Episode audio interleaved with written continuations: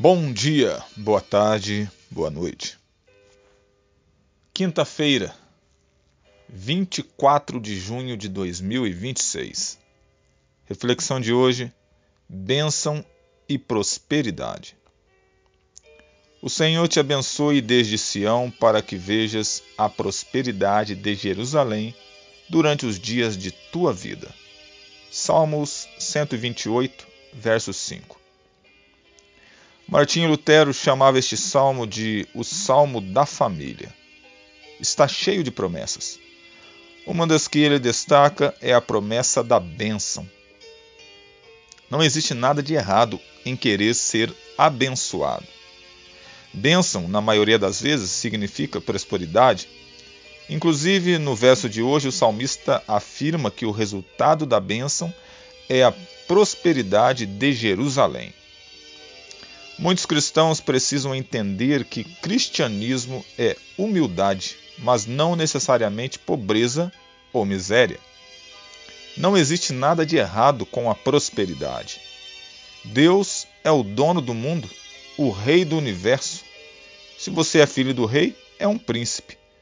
Por que se sentir culpado de viver como príncipe?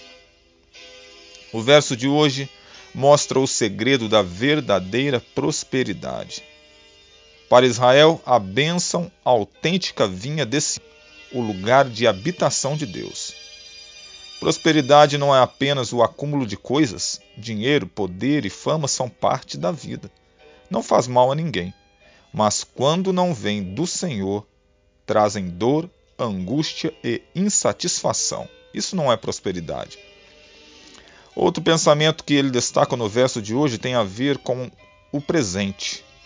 A promessa de Deus é que você, meu amigo, minha amiga, veja a prosperidade durante os dias de tua vida, aqui e agora, não apenas no futuro.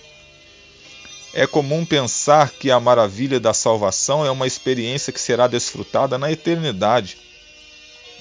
É verdade que quando Jesus voltar, receberemos os benefícios eternos da salvação, pois ele colocará um ponto final na história do mal.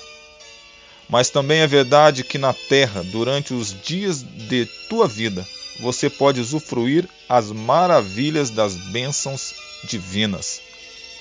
Melhor saúde, dinheiro administrado com sabedoria, uma família feliz e filhos que crescem esplendorosos como palmeiras nas encostas dos rios. Busca o Senhor hoje. Achar Jesus é achar sua bênção. Torne este o alvo de sua vida, viver ao lado de Jesus. Permita que os seus ensinamentos se tornem realidade na sua experiência de vida. O resultado natural do companheirismo diário com Jesus será êxito e prosperidade. O Senhor te abençoe desde Sião, para que vejas as prosperidades de Jerusalém durante os dias de tua vida. Reflexão de Alejandro Bulhon. Que o Senhor te abençoe e te guarde, que Ele faça resplandecer sobre ti a tua face e lhe dê a paz.